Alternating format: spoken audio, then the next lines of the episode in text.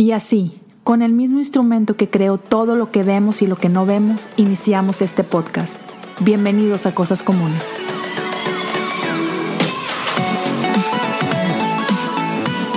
Bienvenidos a un episodio más de Cosas Comunes. El día de hoy estoy muy contento, tenemos meses planeando esto. y aquí está conmigo Rosalba Wong desde Es Obregón, Sonora. Sonora. Bienvenida, ¿cómo estás? Gracias, Leo. Muy bien, muy contenta, fíjate, de poder platicar contigo, de escucharte. Y bueno, ya, ya tengo algún tiempo escuchando tus podcasts y la verdad me gusta mucho y pues qué honor poder estar aquí. no, hombre, eh, el honor es mío de tener una celebridad aquí en, en la casa. Oye, platícanos un poquito para la gente que, que, no te conozca, que no esté familiarizado contigo, con tu trabajo. Háblanos un poquito de, de ti, quién eres, a qué te dedicas. Bueno, soy una mujer bastante inquieta. Estoy en una familia de cuatro hermanos, somos cuatro. Este, me gusta mucho trabajar, me gusta mucho hacer cosas diferentes, viajar, eh, entrarle a los nuevos retos, yo creo que es parte de lo que más me mueve en la vida. pues una mujer común y corriente, siempre está como soñando en cosas nuevas. Wow, ok. ¿Y de dónde nace o de dónde crees que viene esa, esa influencia de tengo que hacer cosas, quiero hacer algo? No sé. No tienes idea. No tengo idea porque creo que en mi casa soy la más inquieta. Órale. O sea, le dijiste a todos con permiso. ya llegué. Ahora que... Sí, wow. No sé eh, ¿Naciste allá en Sonora? Sí, nací aquí, aquí en Ciudad Obregón. Ok, ok, ok, qué chido. Este, y cuéntame un poquito de ti, de tu infancia. ¿Cómo, ¿Cómo, es tu casa? No sé, ¿eres hija única? ¿Tienes hermanos? ¿En qué rango estás entre, no sé, uno al...? Cuatro hermanos y son dos hermanos mayores y somos dos hermanos menores. Entonces, yo soy la tercera. Somos dos, los del sándwich. Entonces, eh, pues siempre hemos, pues, somos una familia grande. Mi familia es cristiana desde desde que recuerdo, en mi infancia tengo recuerdos corriendo en la iglesia y jugando en la iglesia y participando en todos los eventos de la iglesia y también todos los eventos escolares. Bueno, este rollo de que soy bien inquieta desde bien chiquita. Ajá. Siempre quise participar en todo, lo que hubiera, ahí quería estar. Entonces ahí andaba siempre, mamá, mamá, quiero salir en esto, quiero estar en aquello, méteme aquí, méteme allá. Que en la obra, que cantando, que en idiomas, que en lo que sea quería estar. Qué chido. Este, y luego, ¿cómo fueron esos? Dices, creciste dentro de la iglesia, ¿no? ¿Cuándo te diste cuenta? Porque, bueno, hoy te dedicas, bueno, te dedicas a muchas cosas, ah, pero una de ellas es que eres parte de, de, ¿qué es? ¿TV Obregón? ¿Así se llama el canal? TV Obregón. Ok. Entonces, estás frente a una cámara, estás conduciendo noticias. ¿Cuándo te diste cuenta que eso te gustaba te llamaba la atención? O... Precisamente en mi, en mi infancia, eh, yo siempre, mientras mis hermanos jugaban algún deporte, siempre era la que narraba. Cuando recién surgieron las pequeñas, las camaritas, eh, que empezábamos a capturar momentos de Navidades, pues yo siempre narrando todo, ¿no? Que si el perro llegaba, que si el regalo, que lo que sea, yo estaba narrando. Entonces, desde chiquita yo decía, ¿qué se tiene que estudiar para ser reportera? Entonces llegó un momento en la secundaria, porque desde la primaria me preguntaban, ¿qué quieres ser reportera? A lo mejor ni sabía qué era, la verdad no, no sé. Pero, Pero yo... idea y te gustaba esa idea. Quería ser reportera, sí. Entonces ya en la secundaria fue cuando me pregunté realmente qué se tiene que estudiar para ser reportera y ya encontré que existía la comunicación. Pero aquí en Obregón todavía no había escuelas que tuvieran comunicación, entonces estaba la duda si realmente iba a estudiar eso u otra cosa. ¿Y dónde terminaste estudiando entonces? Aquí mismo, ya para cuando terminé la prepa, ya había, ya había. una escuela que pues era nueva y también eso me daba cierta duda, ¿no? Era cierta duda como que, ah, esa escuela patito, o son nuevas situaciones, quién sabe si... Claro, sí. Y pues también lo que la gente te decía, ¿no? De cómo vas a estudiar comunicación, uy, ¿no? Prepárate, busca a alguien con dinero. típico, típico, ¿no? Oye, Está chido. Entonces, eso de la, ¿cuál es la palabra? La timidez no es lo tuyo. Híjole, es complicado porque en cierta parte de mi vida soy tímida. Soy medio seria de repente, soy tímida y me gusta mucho la comunicación, pero lo he ido desarrollando. O sea, es algo mm. que me gusta, pero no creo que yo ya venía con todas las habilidades de, del mundo respecto a esto, pero sí con muchas ganas de aprender y yo creo que eso ha sido como base para poder pues estar donde estoy ahorita, el, lanzarme y también el, encontrarme con personas que me han aventado y que me han dicho, dale, éntrale, y que han confiado en mí sin tener las habilidades, sin estar lista, éntrale. Entonces, pues yo le he entrado y, y pues he ido aprendiendo con el paso de los años. Pero soy tímida, entonces no creas que, que, soy la más fluida, ni la más fluida, ni... No, me cuesta. Ajá, o sea, sí, como que hay, que hay que vencer ese miedo, ¿no? Sí, sí, y siempre hay un nervio. Todos los días antes de entrar al aire siempre siento el nervio y aparte es más, padre porque es lo que te impulsa a tratar de hacerlo mejor. Ya, fíjate que hace poco eh, me tocó grabar un episodio con, con un cuate, no sé si lo conoces, se llama Aldo Farías.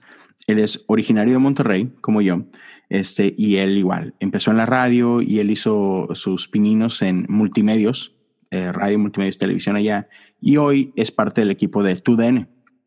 Él es un este, periodista deportivo, cronista deportivo, y él empezó a los 14 años eh, en la radio, y, y él lo que quería era estudiar él quería ir a estudiar, pero por su edad no lo dejaban. Y entonces, pues se topó con, digamos que la bendición de que un cuate que era parte del equipo de, producción de, multimedios radio le dijo, hey, el mejor lugar para aprender es en la cabina.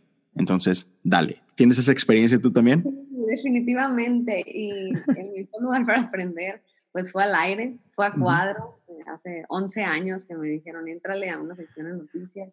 En algún momento me dijeron, entrale a producir el noticiero y el switcher que nunca había utilizado, pues le entré a veces eché un que otro negro al aire y errores que, pues que ahorita ya son anécdotas, experiencias que claro. no los hubiera vivido, pues no hubiera aprendido, ¿no? claro, totalmente. A veces no hay oportunidad de cometer errores al aire o no se debe de, pero afortunadamente muchos aprendemos así.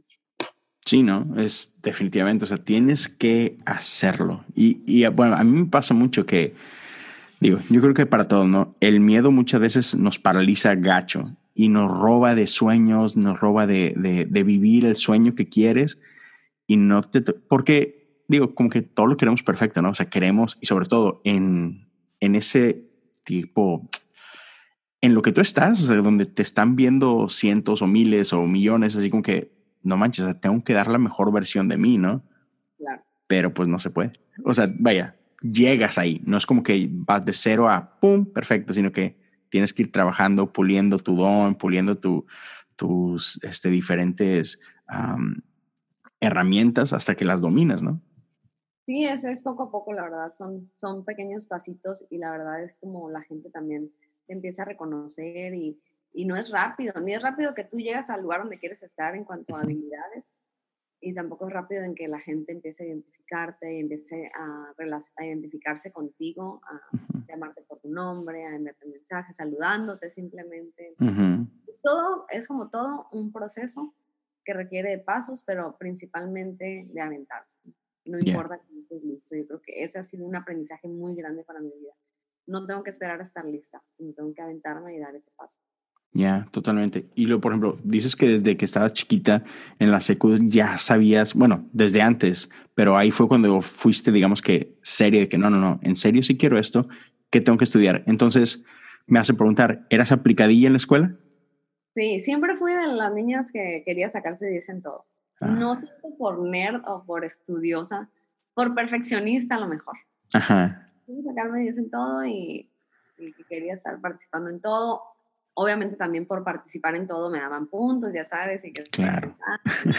Entonces, pues esa niña activa que busca hacer las cosas bien. No tan estudiosa, pero que buscaba por dónde.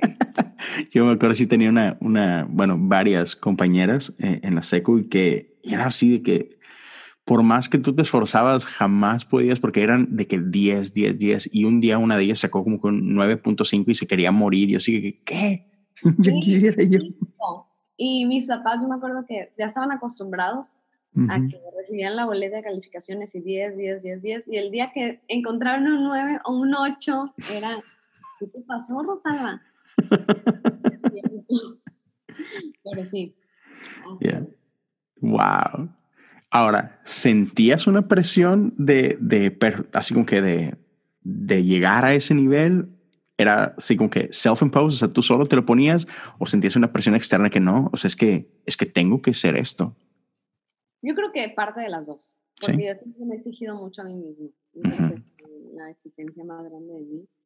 Quien más, quien más exige a mí misma eh, pero también sí sentí esa presión de que, uy, si ahora me va mal, pues me van a preguntar. ¿no? sí, mitad yo creo. Sí, un poquito de las dos. Wow, ok, ok. Y luego, ya, te, total, te decides, esto es lo que quiero hacer. Y, qué, qué, bendición que descubriste eso desde tan pequeña, ¿no? Porque habemos muchos que vamos, ah, estoy en la prepa, así que, ¿qué quiero hacer con mi vida? no lo sé. Y tú desde muy temprana edad tenías clarísimo qué quería hacer, ¿no? Entonces está genial. Entonces te empiezas a aplicar, vas a la escuela, es, es, eh, tiene este, vas a estudiar comunicación y del momento que sales a, y, no, no, me refiero del momento que sales a donde estás ahorita, sino de conseguir tu primera oportunidad dentro del, del ambiente. ¿Fue sencillo? Eh, ¿Te costó? ¿Cómo fue ese brinco de ya terminé de estudiar a empiezo a trabajar y soñar con esto? Yo creo que el hecho de ser así, de tener esta, pues este espíritu así tan, tan loco y activo, de andar de un lado para otro y de moverme, de conectar con personas, me gusta mucho generar relaciones públicas, el mm. conocer a personas clave también en lugares. Eh, creo que eso me ayudó a que fuera muy fácil. Ahorita hace muchos años de que salí de la escuela y desde entonces, gracias a Dios, he tenido muchas oportunidades y se han abierto muchas puertas pero no fue difícil, fue, fui a un casting. Bueno, primero eh, me llamaron a la escuela para solicitar a estudiantes que quisieran trabajar conduciendo un programa de lectura de niños. Y ahí fue cuando yo empecé a mis primeras conducciones, pero no eran en medios de comunicación como tal, sino conduciendo un evento con público, que se televisaba de repente, etcétera, ¿no? Pero fue con lo, el primer trabajo oficial, ¿no? Que tuve eh, en este medio. Después eh, hubo un casting en TV Azteca local, Sonora Sur, donde yo fui a acompañar a una amiga que me dijo, vamos, pues vamos, le dije. Ella iba a hacer el casting, yo iba a acompañarla, al final hicimos las dos. Estuvimos pasando una serie de filtros, eh, de 50 personas, 30, total que al final nos quedamos tres. Wow. Entre esas tres, tenían que elegir a una conductora de noticias y a una conductora de clima. Eh, pues la persona de clima ya estaba como más definida por el perfil. Estábamos dos y la otra persona era una que ya era conductora de noticias de otra ciudad, entonces ya traía experiencia y todo. Ya traía experiencia, entonces al final se quedaron ellas dos. Wow, pero llegaste ahí, o sea, llegaste al top 3. Y primero fue como que, pues me agüité, pero dije, mm, no era mi plan, ¿no? O sea, nomás venía a ver. Venías a acompañar a tu amiga, por. Entonces no me agüité tanto. Y en la semana se me ocurrió y dije, pues puedo practicar, ya, ya conocí, ya tengo el contacto, pues les voy a decir si me dejan practicar con ellos. Y sí, me, eh, les pedí chance de ir a practicar, empecé a contestar el teléfono para el noticiero de la mañana. Okay responder las quejas de la gente, reportes, madrugaba a las seis, tenía que estar ahí. Entonces estuve haciendo eso como por seis meses y ahí mismo ya me ofrecieron el primer trabajo que era de ser guionista, mover el prompter. Ya después me pasaron a reportera, ya me dieron una sección y ya me quedé con la producción del noticiero por un tiempo. Órale, qué chido. Wow, qué buena onda. O sea, fíjate, de, de practicante a estar a cargo de. Sí, sí, la verdad es que yo cuando tengo oportunidad de platicar con chavos de prepa les digo, no, no lo veas feo, no le hagas el puchi si es una actividad, pues no es tu sueño final o, o, porque no te van a pagar en un principio, pero es una puerta para que tú entres y para que tú vayas avanzando en ese sueño. Claro, que vayas puliendo todos, todos tus diferentes dones, roles, que vayas entendiendo desde abajo cómo funciona todo, ¿no? Qué padre. Y déjame preguntarte esto. Entonces, eso es en lo, digamos que en lo profesional, pero me dices que creciste en la iglesia. ¿Sentiste tú que en esos años de, de niña, de joven, de, joven adulta, estos dones que tú tenías o estos sueños que tú tenías, también los pudiste pulir o trabajar dentro de la iglesia? ¿Había alguna área donde decías, es eh, todo eso que me encanta y aquí lo estoy pudiendo utilizar de alguna forma? Sí, siempre en la iglesia también estuve relacionada con las conducciones de los eventos, dirigir servicios, eh, no sé, grupos. siempre, andaba movida en lo que hiciera falta y, sí pude también desarrollarme. también, también te sirvió. Incluso hace poquito me di cuenta que e, eras parte del grupo Alabanza.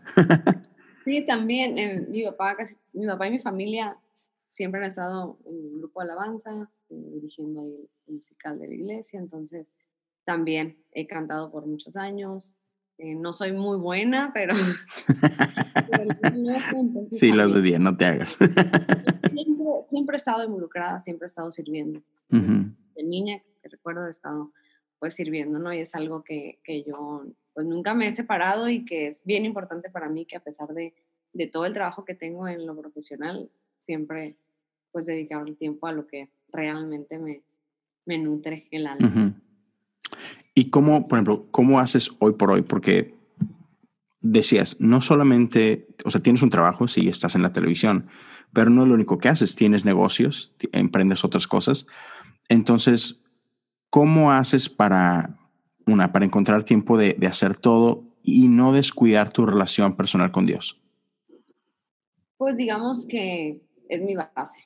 Es de donde parte todo, ¿no? Si lo vemos como un como un triángulo de, de mis actividades. Eh, cada, día, cada día que inicio tengo bien presente qué soy, a dónde voy, qué hago y por qué lo hago, ¿no? Entonces, para mí, eh, mi relación con Dios es lo que me va a hacer poder cumplir lo que tengo que hacer en el día, ¿no? Porque es algo de día a día donde un día está lleno de actividades, es una rutina bien larga, entonces el hecho de cada mañana yo conectarme con Dios para mí ya es como nueva fuerza, para mí es como nueva energía, como nueva visión, como nueva manera de ver ese día. Y, y el hecho de poder ver todo lo que hago como dirigido hacia, hacia, hacia, mi propósito personal, pero también a lo que Dios ha puesto en, en mí para lograr este tiempo. Genial. Este, te, te, platicamos un poquito antes de, de empezar a grabar no sé, creo que todos los, todos los trabajos, o sea, las personas que nos están escuchando, ya sea que sean todavía estudiantes o que ya son profesionistas y se desenvuelven en algún área profesional, es, a veces es complicado el, como que el expresar tu fe, ¿no? tenemos esta, esta idea, y al menos yo lo viví eh, en mi tiempo trabajando fuera de la iglesia, donde cuando alguien se enteraba por alguna razón u otra de que yo soy cristiano, siempre hay carrillas, siempre hay como que empiezan a notar ciertas cosas de que, ah, esto lo haces por esto y algo que antes no notaban, ahora lo notan y es así como que, si eh, te vuelves víctima de, de, burlas y todo, ¿no? X, pasa. Este, y, y te digo, creo que sucede en, en cualquier área en la que trabajes, pero en los medios de comunicación al menos creo que la gente que estamos fuera, que no somos parte de eso, tenemos una idea de que, de que es todavía más difícil de lo normal. ¿Cuál ha sido tu experiencia en ese sentido? Pues mira, ahorita te comentaba desde el principio, desde que yo quería estudiar comunicación, más que nada la misma iglesia, ¿no? O sea, las reacciones de la misma iglesia de decir, es que ¿cómo te vas a meter ahí? Ajá. ¿Cómo? O sea, si ahí se ven cosas muy feas. Sí, sí, sí. Sobre todo tú como mujer, ¿no? Sí, te vas a contaminar y que eso, y empiezan a especular y todo, ¿no? Entonces, eso a mí sí me hizo pensar mucho, sí me afectó y sí fue como que, híjole, ¿será realmente lo que tengo que estudiar o tengo que estudiar una carrera regular, tradicional? Más parece toda la que me encuentre por ahí, que sea algo, pues que no tenga que meterme en los medios de comunicación. Pero a mí me sirvió muchísimo escuchar a mi papá. Ok. a él, eh, que él me dijera, ¿sabes qué? Yo sé que eso te gusta, yo sé que eso sabes hacer. Para mí fue así como un algo que me dijo, dale, dale, dale. Entonces, pues yo desde ahí tuve la seguridad y en cada paso mientras estudiaba era esto es lo que quiero y esto es, tomé la decisión correcta de estar aquí. Y al principio a lo mejor es, es una, es una carrera muy emocionante, de mucha adrenalina y eso es algo adictivo, yo creo. sí. sí, es, es, mucha adrenalina y yo pienso que al principio sí te puedes ir en el viaje, de mm. la adrenalina, de a lo mejor de la famita, de en que te empiezan a conocer en la calle. Eh, a lo mejor el quererte abrir paso abrirte paso, alcanzar grandes cosas, a lo mejor luchar por lugares. Creo que al, principio sí fue para mí como más tentador. más, estaba más chavita, 19, 20 años, era como que wow, asombrada. Pero llegó un momento en mi vida que fue como parteaguas. Que yo un día decidí dejar todo, dejé, dejé lo que estaba haciendo me tomé un tiempo en, Phoenix, me tomé otro tiempo en El Paso, estudiando en el, Instituto de Visión Juvenil. Y ahí fue un tiempo donde yo le dije, ¿sabes qué, Dios? Te entrego todo lo que hago y todo lo que, lo que estoy haciendo que me encanta, pero te lo entrego, yo podría dejarlo de hacer por ti, mm. por, lo que yo pueda venir a servir aquí aprender para ti, etc. Pero sí, más bien fue así como un, todo, si esto que tú me diste no es para ti, pues te lo entrego. Entonces, ese tiempo fue como que lo ofrecí, regreso a Obregón y se vuelven a abrir las puertas impresionantemente en los medios de comunicación, también estuve en radio. Y, y, después de ese tiempo fue cuando yo ya regresé con una visión bien firme de yo estoy aquí con un propósito. Y a mí nada me va a mover, no me va a mover ni la fama, no me va a mover ni, ni a lo mejor el querer alcanzar algo más, porque realmente esta no es mi meta final, porque mm. realmente el alcanzar un lugar en un medio no me va a dar a mí mi identidad, ni mi propósito, ni me va a dar más. Buenísimo. No, el entender eso creo que es la clave. Entonces ya no hay nada que te haga que se te vayan los pies, o sea, con los pies en la tierra y tratando de escuchar lo que Dios quiere que hagas en donde estás, ¿no? Y sí es un súper privilegio y, y es algo que vas aprendiendo poco a poquito porque a pesar de que es difícil en una sociedad donde las masas están moviendo muchas cosas, donde a veces yo no puedo decir qué pienso, parece raro porque la libertad de expresión y todo, no, puedo decir qué pienso porque los grupos más grandes se ofenden. Y dicen, ¿cómo es posible que la conductora, cómo es posible que la líder de opinión se incline hacia un lado? Pero yo he aprendido a buscar la manera de no eh, causarles no sé, de, no, ¿cómo se dice? No agredirlos de alguna manera, no faltar el respeto a quienes tienen su punto de vista que pueden ser masas, pero aún así alzar mi voz, aún así desde mi postura o desde mi opinión, yo decido esto, yo pienso esto y respeto a los que piensan diferente, pero también las minorías también podemos alzar la voz, ¿no? Y es lo que platico también cuando tengo oportunidad de estar con jóvenes, alcen la voz, no se vayan nomás con, con la carroza o con lo que dicen todos. Hablen, no por miedo, porque sí, sí te presiona la sociedad. Te presionan los mismos líderes de opinión, como que tú tienes que estar en cierta postura, pero pues realmente no. Claro, y, y me imagino que no, es nada sencillo porque, y al menos acá en Estados Unidos pasa muchísimo, sobre todo en, este, en nuestra actualidad, siento que todo lo que viene de izquierda como que está súper fuerte. Y um, si alguien habla algo diferente, tendemos nosotros a, ser tachados de intolerantes o cosas por el estilo, cuando no es el caso, simplemente es, hey, tú tienes una opinión, yo tengo otra, este, pero, pero sí, creo que, no sé si siempre ha sido el caso, pero hoy lo veo muy fuerte, esta esta bipolaridad, es este dualismo, eh, es estos extremos donde o estás aquí o estás acá, y si no estás conmigo quiere decir que estás contra mí, cuando pues no, no es así. Entonces me imagino que sí de repente puedes llegar a estar en situaciones muy difíciles porque, man, literal pones en riesgo tu trabajo, ¿no? O, o, por el otro lado pones en riesgo tu integridad. Y, y ahí me toca estar como en un punto medio, porque vengo de una iglesia conservadora, se podría decir, muy conservadora en algún tiempo. Ahorita, gracias a Dios, ha ido evolucionando, ha ido creciendo, un poquito más. Y, y, que muchas cosas también podrían señalarlas como, wow, o sea, esta chica, ¿qué anda haciendo? ¿Qué anda diciendo? ¿no? Pero yo he llegado a, ponerme también en el punto de vista de la gente, del público, eh, para decir, oye, ¿cómo está siendo percibida la iglesia también? Sus posturas y ante sus acciones. Entonces es, es verlo desde estos dos puntos de vista. La iglesia, cómo, cómo está siendo percibida por la gente y también cómo escuchar lo que dice la gente y qué está siguiendo y a dónde yo no puedo seguir. Sí, buenísimo. Y ahorita quiero regresar con algo que estamos hablando aquí, pero no quiero olvidarme este, de lo que mencionaste anteriormente, que es tu tiempo en visión, tu tiempo en, en el paso en Phoenix. ¿Qué te llevó a ir allá? Yo siento que sí, mi, mi profesión me encanta, esa es mi pasión y todo, pero siento que antes de todo eso está un llamado muy fuerte de Dios, por servir, por escucharlo, por la gente. Y, yo creo que eso, el buscar más de eso, el buscar escucharme, el, tratar de escuchar un poquito más, el prepararme, el forjar mi carácter. yo creo que eso fue lo que me llevó el saber realmente si estoy haciendo lo correcto, si estoy yendo para donde Dios quiere llevarme. el, crear enfoque en mi vida, que realmente fue lo que, lo que recibí, ¿no? que fue realmente un parte de Yeah. Es decir, regreso y me voy a meter otra vez a lo laboral fuerte, pero bien enfocado.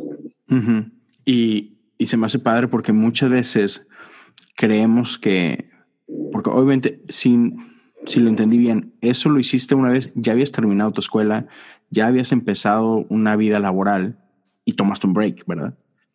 Sí, tomé un break. Y muchas veces pensamos que no tenemos esa opción. O sea, hay veces que, que solo no nos damos permiso, que pensamos de que, no, bueno, pues ya dejé la oportunidad, yo estoy aquí, este, si me tomo un break para hacer esto otro, ah, voy a perder mi oportunidad o voy a perder como que este, mi, mi lugar en la fila y, y, pensamos que no podemos darnos este tipo de oportunidades, pero lo que oigo de ti fue, si no hubiera hecho eso, no estaría donde estoy hoy. Sí, sí, o estaría, pero a lo mejor ya me hubiera ido. hubiera... sacrificado lo que pensaste que no debías sacrificar, ¿no? Exacto, sí, y, la verdad, eso tiene que ver también con lo que te digo, que soy bien inquieta, que muchas veces, por ejemplo, mis papás me dirían, es que ¿por qué te vas si ya tienes un trabajo estable, que ya estás bien ahí? ¿Por qué? Pero yo, ¿qué le hace? y, como te digo, Dios siempre me ha, abierto puertas increíbles y yo siempre he, he creído en eso, por eso no me vale, pero por eso me aviento, por eso me Si, tengo esa oportunidad y estoy sintiendo bien fuerte que, tengo que hacerlo, pues, ¿por qué no lo hago? Lo voy a hacer y ya veremos. Ya. Pues, ¿qué pasa, no? Qué chido. Sí, me sorprendo, afortunadamente. Man, Qué bueno, qué bueno que lo compartes porque creo que hay gente que, que está ahorita quizás en, ese, e, en esa Y y no sabe si dar el paso, si no darlo. Entonces, qué chido escuchar de alguien como tú que dice, hey, ¿sabes qué? Yo me tomé este break, yo tomé esta decisión, decidí invertir en mi relación con Dios y, y Dios es fiel. Sí, y justamente ahorita estoy en otro momento de, de decisión, de otro paso profesional que, que estoy así entre doy el paso. ¿Qué hago? pero lo más probable es que, que lo tome y es otro paso importante ¿no? en, en la vida profesional y, y, que estoy nerviosa. Nerviosa. La adrenalina es como que me lleva. Qué chido, y luego nos platicas de eso. Y bueno, entonces, man, ah, regresando a lo que estábamos hablando, eh, de, de, estos momentos difíciles que vives profesionalmente, donde, hay que hablar, ¿qué hago? O sea, arriesgo mi integridad o arriesgo mi, mi posición, ¿no? Entonces, vivimos en un clima, siendo, siendo tú que estás en las noticias, vivimos en un clima político muy fuerte, muy difícil. Este, no solo eso, por ejemplo, estamos grabando hoy un día después de las marchas, dos días después del Día Internacional de la Mujer.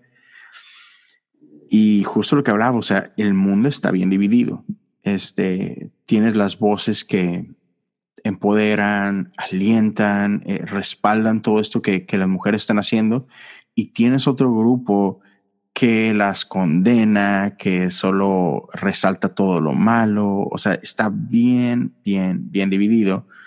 Y lo que yo creo es que tanto en nuestras vidas personales como en las vidas laborales hay mucha tensión, hay mucho estrés, hay mucho desánimo. O sea, yo creo que ya sea que prendas la tele y veas las noticias o te metes a social media, ya sea Facebook, Twitter, y es fácil desanimarse, es fácil estresarse, es fácil uh, paniquearse, coronavirus, no se diga, estamos todos en pánico. Entonces, ¿cómo sientes tú que, que Dios te está usando una para tú mantener paz y para contagiar de esa paz y de esa así como que no solo paz, sino traer paz y armonía a aquellos que te rodean, traer esperanza a aquellos que te rodean, a aquellos que te escuchan, a tus compañeros. ¿Cómo ves esa parte? Pues mira, primero en lo personal, creo que algo que ha sido básico, ha sido triste también, es el hecho de que al estar en contacto con tanta información negativa, uno aprende a, pues a no guardarla, primero que nada, a no llevártela adentro, ¿no? a no traerla aquí en la mente, ¿no? Sino a que verla así como información, como algo que tiene que ser parte de tu, agenda, de, tu vida, de lo que das a la gente por mera información, pero no cargar con ella, ¿no? Porque eso sí, sí te cansa, sí te cansa emocionalmente el estar dando vueltas a todo eso. Lo triste de esto es que cada vez te haces más insensible. Ya. Por verlo más seguido y eso, eso me da tristeza a mí misma pero a veces por tantas situaciones tienes que manejarlo hasta un lenguaje más casual para, para referirte a, y es triste, o sea, es triste el poder, el poder vivir eso. Por otro lado, yo trato siempre de buscar lo positivo de las cosas. Hay situaciones tan feas, tan malas, tan negativas, como el caso de, la violencia a las niñas, como te escuchaba en el episodio, el, donde hablabas sobre, sobre la violencia hacia la mujer y las marchas. Y obviamente eso no, tú dices, ¿qué le vas a ver de positivo a esa situación? ¿no? Así que lo que te queda es solidarizarte, lo que te queda es buscar tener empatía, buscar soluciones, buscar alzar la voz por esas personas y yo creo que pues al final eso es algo pues que es, que es positivo al final de cuentas, ¿no? El, dar esperanza a lo mejor a las familias, el brindar también nuevas herramientas para que más personas no pasen por eso, exigir a los gobiernos, exigir a, las dependencias que cuiden realmente a las niñas. Entonces, ¿qué haces? Alzas la voz, busca un, lado bueno. Eh, ayer subimos a la red de las noticias un, un videoblog, bueno, una videocolumna que hice, que se llama Sin un día no vuelvo, no destruyas nada. Y yo, yo grabo una videocolumna una vez a la semana, una vez cada 15 días más o menos, pues sobre algún tema de actualidad aquí en la, en la ciudad, en el sur de Sonora. Eh, pero también tengo un blog que es como que escribo yo cosas personales y es más como, ah, se me ocurrió y me pongo el escribo y de volada. me pasó que entré a Twitter un día y empecé a ver un chorro de publicaciones donde decía, eh, si un día no vuelvo, destruye todo. Si un día no vuelvo, no tengas piedad. Si un día no vuelvo, no dejes nada. Entonces, lo empecé a ver y yo decía, bueno, cuánto coraje y, si es cierto, pues o sea, por la vida de alguien que quieres, pues a lo mejor y si lo haces. Pero yo entonces creé esta, esta frase que decía, si un día yo no vuelvo, no destruyas nada. y, desarrollé mi tema con base en eso y, estuve bien feliz anoche de ver el resultado de, la gente de la iglesia, porque sí hubo muchos comentarios de gente de iglesia, pero más de gente que no conozco que, que empezaba a decir, qué bonito, qué bonitas palabras, hay esperanza, eh, hombres que etiquetaban a sus esposas hablando de cómo van a educar a sus hijos. No, o sea, la verdad es que todo eso es cuando yo lo leo y cuando yo digo, ese es el propósito, para, eso estoy aquí, ¿no? Y qué bueno que, se puedan abrir las puertas de un medio de comunicación para escuchar una voz como la mía. y, a lo mejor me juzguen por, por mis creencias o por, o por no sé, o que puedan, que puedan decir, ah, pues es que es cristiano y por eso, y por eso no. Entonces creo que pues Dios me ha abierto esas puertas y, y, que lo mejor que puedo hacer y lo más importante es, es, es eso, el poder sembrar algo en, la vida de la gente y decir, hey, a pesar de todo hay esperanza. Hey, a pesar de todo, que ya está destruido, vamos a construir. Y qué padre, porque creo que, o sea, precisamente eso estamos llamados, ¿no? No a conformarnos a este mundo, sino a transformar este mundo y, estamos llamados a eso. O sea, me, encanta que Génesis 1, y platicaba hace poquito con un amigo de esto, Génesis 1 dice que en el principio la tierra estaba desordenada y vacía. y el Espíritu de Dios se movía sobre las aguas. Génesis 1 abre con eso. Y entonces vemos a un mundo donde había caos. Y puedes verlo hoy y decir, hey, no, no es tan diferente, ¿no? O sea, vivimos en un mundo rodeado de caos. Y, y el caos no significa necesariamente la ausencia de Dios. O sea, en ese mundo de caos, de desorden, el Espíritu de Dios se movía sobre las aguas. Y entonces entró Dios con su voz a traer orden, ¿no? Empezó a hablar vida, a crear todo lo que vemos de lo que no veíamos. Y entonces me encanta que como, como cristianos tenemos esa capacidad, tenemos esa bendición de, sí, vivimos en un mundo de caos, vivimos en un mundo de, de desorden, un mundo vacío de muchas cosas. Sin embargo, si, si nos damos la oportunidad, Dios puede usar nuestras voces como está usando la tuya para, para agarrar un mensaje que era de odio y transformarlo y redimirlo y, y ahora dar un mensaje lleno de amor, de esperanza, de fe. Entonces, qué chido que lo estás haciendo. Gracias por hacerlo. Este, gracias por animarte, porque otra vez, no sabes, o sea, esperas lo mejor, esperas lo mejor, pero te pueden tachar de mil cosas, ¿no? Yo ya no veía, la verdad me preparé porque lo hice para el blog, pero un día dije, mm, ¿y si lo publico para la tele? Pues tomé el texto, se lo copié directamente a mi jefe y le dije, ¿cómo ves? ¿Lo publico? ¿Lo grabo? Le dije. Y, y lo lee y me dice, ¿quién lo escribió? Y ya, yo, adelante. Me ok, sí. Bueno, entonces dije, ahora una vez que lo publique, voy a estar lista porque ya sé que muchas personas van a empezar a atacarme. afortunadamente no he visto todavía ataques, pero igual vale la pena. Sí, yo creo que sí. Yo creo que sí. Y bueno, Jesús dio su vida por dar ese tipo de mensaje, entonces no siempre es popular, pero, pero creo que estamos llamados a eso, ya estamos llamados a, hacer luz en medio de oscuridad, ¿no? Entonces estamos llamados a hacer vida en medio de la muerte.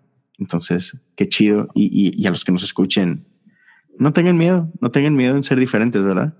Sí, no. Sí, hay que aventarse. Si hay un mensaje en tu interior, hay que darlo. Y ahorita, pues hay muchas maneras, ¿no? Ahorita ya los medios de comunicación pues existen todavía y espero que todavía quede mucho tiempo de vida de los medios pero ya todos somos personajes públicos al estar en, en las redes sociales, tener tantas herramientas como esta, como los podcasts, eh, como los blogs, como los, los videocolumnas, los videoblogs. Hay muchas maneras de expresarnos, ¿no? Entonces, yo pienso que, que la iglesia, eh, quienes han recibido un mensaje, una palabra de parte de Dios, tiene que abrir su boca y hablar, porque falta mucha vida entre tanta muerte. Sí, Totalmente. Y cuéntame esta otra parte. Es, hay mucha gente y va relacionado con lo, con lo que hablamos hace ratito, pero, no, por ejemplo, en tu ambiente de trabajo, yo no sé cuántos creyentes haya, ¿no? Este, pero yo siento que podría haber más, pero siento que hay mucha gente que tiene los miedos que te inculcaron a ti, que gracias a Dios no te dejas llevar por esos, pero siento que hay mucha gente dentro de la iglesia, que tiene pasiones, que tiene sueños, que tiene dones para estar en ese ambiente, no necesariamente frente a una cámara, pero en la parte creativa, en parte de muchas, muchas, muchas, muchas áreas, pero se frena y dicen, no, es que si voy ahí me voy a contaminar. ¿Qué le dirías tú a chicas, chicos que nos están escuchando, que quizá tienen una pasión por los medios de comunicación, pero que, que sienten que es un lugar donde por su fe no están invitados a estar? ¿Qué les dirías? Todas partes, a donde vayas, a lo que te dediques, va a haber contaminación.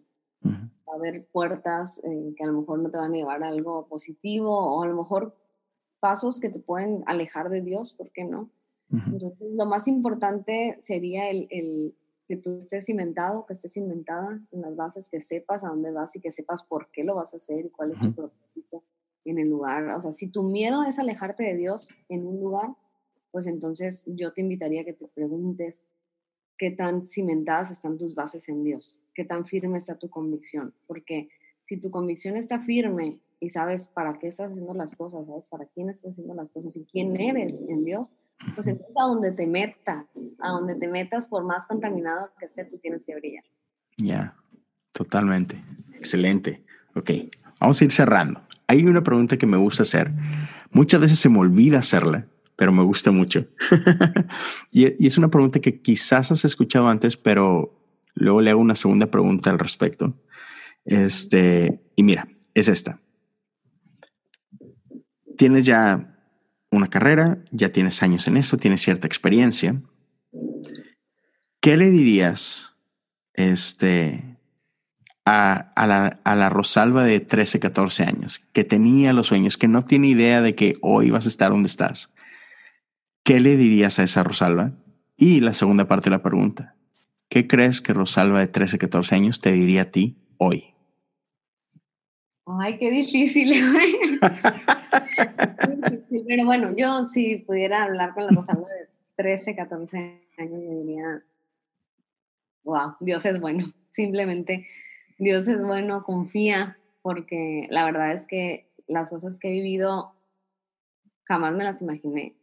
A lo mejor las soñé, pasaron por mi mente en algún momento, pero a lo mejor yo jamás pensé que no, no iba a tener la capacidad, que no iba a tener la oportunidad de, o sea, de verdad, Dios ha sido increíble. Entonces yo creo que sería eso, el, el ten confianza porque Dios es bueno. Yo creo que esto lo abarca todo. Y, y hoy, ¿qué le respondería?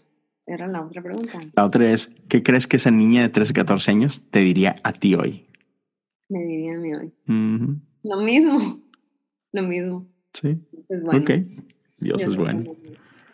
No, no pienso en algo más, definitivamente, porque creo que pues Dios ha sido quien, quien ha ido abriendo las puertas, ¿no? Y no sé si suena muy espiritualoide, pero, pero literal, literal, así ha sido. O sea, todo vale la pena, todo esfuerzo vale la pena cada pequeño paso que te vaya acercando mientras no te aleje de Dios, vale muchísimo la pena. Excelente. Y no quiero desaprovechar la oportunidad otra vez, siendo que estoy hablando con, con una mujer, ah, con una profesionista, que acabamos de pasar esta, esta fecha del 8 y del 9. ¿Qué mensaje le, le dirías tú a los hombres hoy y después de eso, qué palabra le dejarías a las mujeres? Híjole, yo creo que los hombres son una pieza fundamental en, para todo esto que estamos viviendo. Yo les diría que, que fortalezcan su hombría y que realmente protejan a la mujer. Creo que es una responsabilidad muy grande del hombre, eh, por una parte, el, desvirtuar el valor de la mujer. El hombre tiene una responsabilidad grandísima en la crianza de, niños y de niñas, en, lo que hace o en lo que ha hecho con la mujer que tiene enseguida, llámese amiga, llámese hermana, llámese novia, llámese mamá, hija. Creo que eh, incluso dentro de las iglesias, a mí es una mucha tristeza, incluso dentro de, las iglesias falta hombría, faltan hombres que tengan palabra, faltan hombres que, que dignifiquen realmente a la mujer, faltan hombres que, cuiden sus matrimonios y que sean verdaderos ejemplos para las nuevas generaciones. Entonces yo les diría a esos hombres, esfuércense por ser más como Jesús en el trato hacia las mujeres y en amarlas como Él. Y, y las mujeres tienen la segunda parte de la responsabilidad, que también es criar niñas con identidad basada en Jesús. Criar niñas que realmente conozcan su valor, que realmente esperen lo que merecen y lo que Dios tiene para ellas. Mujeres que realmente no se desesperan, que realmente eh, esperan la promesa de Dios, llámese carrera, llámese trabajo, llámese pareja, lo que sea. Creo que hay muchas mujeres que han perdido su identidad y eso ha afectado muchísimo nuestra sociedad. Mm. Mujer, construyete. La mujer que se construya, como lo decía ya hay mucha destrucción, hay que construirte desde tu interior, desde tu seguridad. Que sepas quién eres, que sepas lo que vales, que sepas lo que mereces, que sepas que tienes todas las habilidades del mundo, que tienes todo el valor del mundo y que obviamente con, Dios pues es, una bomba, ¿no? Entonces, yo creo que eso, o sea, el hombre tomar esa responsabilidad y la mujer también la suya, de cuidar su identidad, de cuidar su propósito y conectar también, hacer buen equipo con los hombres. Ya, me gusta. Me gusta este, y, me hiciste recordar un, una, un tweet que compartió una amiga de Guadalajara que se llama Romy. Este, Saludos dice, a Romy. saludos a Romy. Dice, eh, esto lo comparte un, un- si no me equivoco, por, por lo que veo, por el perfil, parece un, un sacerdote.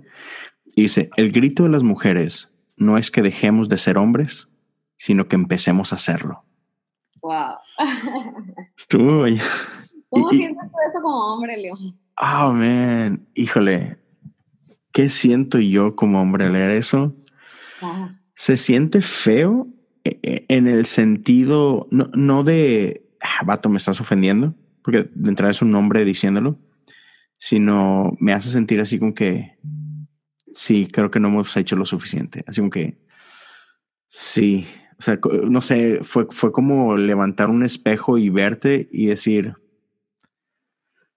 sí, creo que, creo que hay mucho, que- es que lo que yo siento es que por quizás por toda la historia no, no ha habido hombres que nos enseñen a ser buenos hombres, sino siento, siento que, man, es, es así, por ejemplo, no Te hay dice- muchos modelos. no hay muchos, no hay muchos modelos sanos. Entonces, siento que, no sé, y, y luego los hombres tenemos como que esta idea de que pedir ayuda está mal, que, que informarte es, es estúpido, que es débil, que, "Eh, vato, ¿qué? Pues, ¿qué quieres? Y que, entonces, siento que, que nadie nos ha enseñado el verdadero significado de, de hombre, de, de hombría. Entonces, y, y como que pensamos que está mal el querer serlo, o incluso cuando alguien reta el status quo de lo que es ser un hombre y, y trata de ser algo diferente, el resto de los hombres te humillan, te, te dicen de cosas. ¿Por qué? Yo creo que es más que nada porque ellos se sienten intimidados ante eso y no, es como que, espérame, espérame, yo no, ¿por qué voy a cambiar? O sea, siempre hemos sido así, los hombres así somos, esto es el hombre y bla, bla, bla.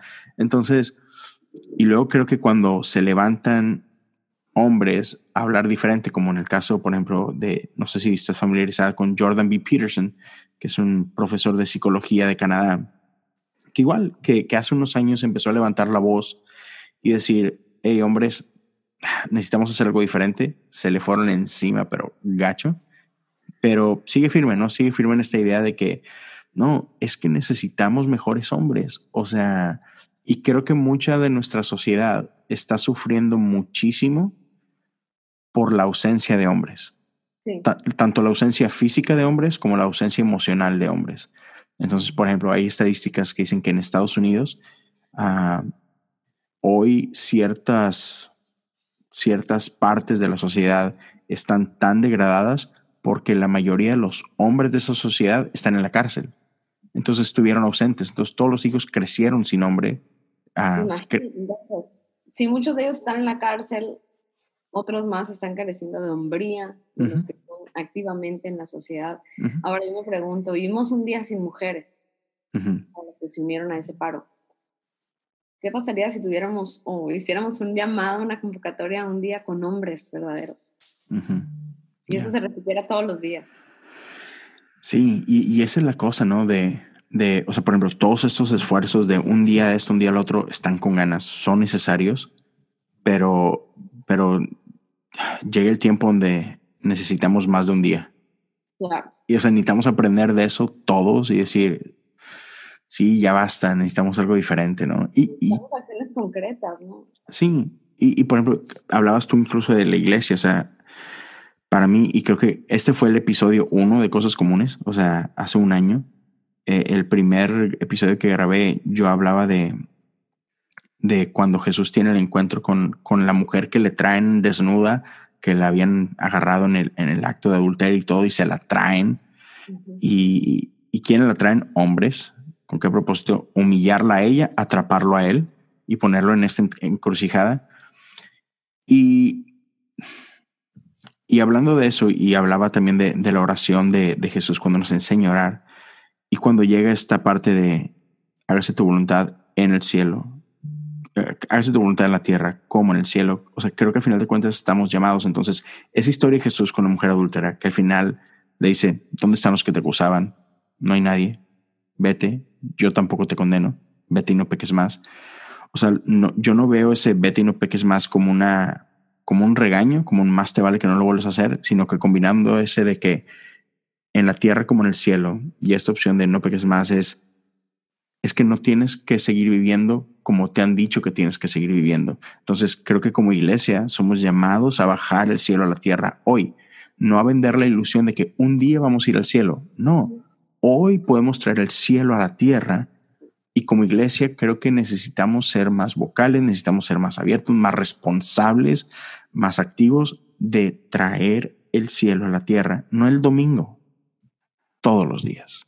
Todos los días. Yeah todos los días hombres siendo hombres, mujeres siendo mujeres que ofrecen belleza y que hacen equipo. Sí, y, y, tanto hombres como mujeres haciendo equipo y reflejando a Jesús. Wow. Yeah. Pues ahora, muchas gracias. gracias por tu tiempo, gracias por, por lo que estás haciendo allá afuera, gracias por ser ejemplo eh, en un mundo difícil, en una profesión difícil. Gracias por, por hacer tu parte en traer esperanza en un mundo lleno de noticias ah, que traen todo menos eso. Entonces, muchas gracias por lo que haces. Algo con lo que quieras terminar y decir, hey, no quiero irme sin dejar esto. Pues decirle más que nada a las chavas que se animen, que se animen a alzar su voz, sea cual sea el medio, sea escribiendo, sea a través de Instagram, sea a través de Twitter, sea a través de de Facebook, de un, de un video, alcen su voz, den su punto de vista, no se queden calladas, compartan belleza, porque si algo en el último año Dios me ha estado hablando mucho acerca de la belleza que vemos alrededor, la belleza que encontramos en nosotras mismas, en nuestro interior más que nada, y cómo a veces lo encerramos en una caja, cómo a veces encerramos esa belleza que es parte de lo que Dios nos ha dado y ha puesto en nosotras, en vez de dejarla salir y ofrecerla a las personas, ofrecerlas al mundo y ofrecerlas a la sociedad. Hoy la sociedad nos necesita. Uf, sí. Nos necesita ofreciendo belleza porque estamos careciendo de cosas bellas. Ah, eso me gusta mucho. Qué bonita manera de cerrar. belleza. Ok, dinos a todos los que, los que nos están escuchando dónde te pueden seguir en redes sociales, dónde pueden conocer tu trabajo, lo que haces, las diferentes facetas de tu vida. Estoy en Instagram como Rosalba Wong, en Twitter como Wong Rosalba, en Facebook como Rosalba Wong, también me encuentran. Eh, tengo una consultoría de imagen, es RW Consultoría de Imagen, también así me encuentran en Instagram y en Facebook. Eh, tengo una tienda de vestidos, se llama New Vestit, también así me encuentran. Eh, tengo un blog que se llama Corazón Abierto, que lo encuentran como rosalbawong.wordpress.com no soy profesional, escribo lo que se me viene en el momento y lo dejo, lo dejo salir. Así que, pues gracias, gracias por, por leerme, por escucharme. Hey, hombre, y gracias por estar aquí, por aceptar la invitación, por compartir con nosotros.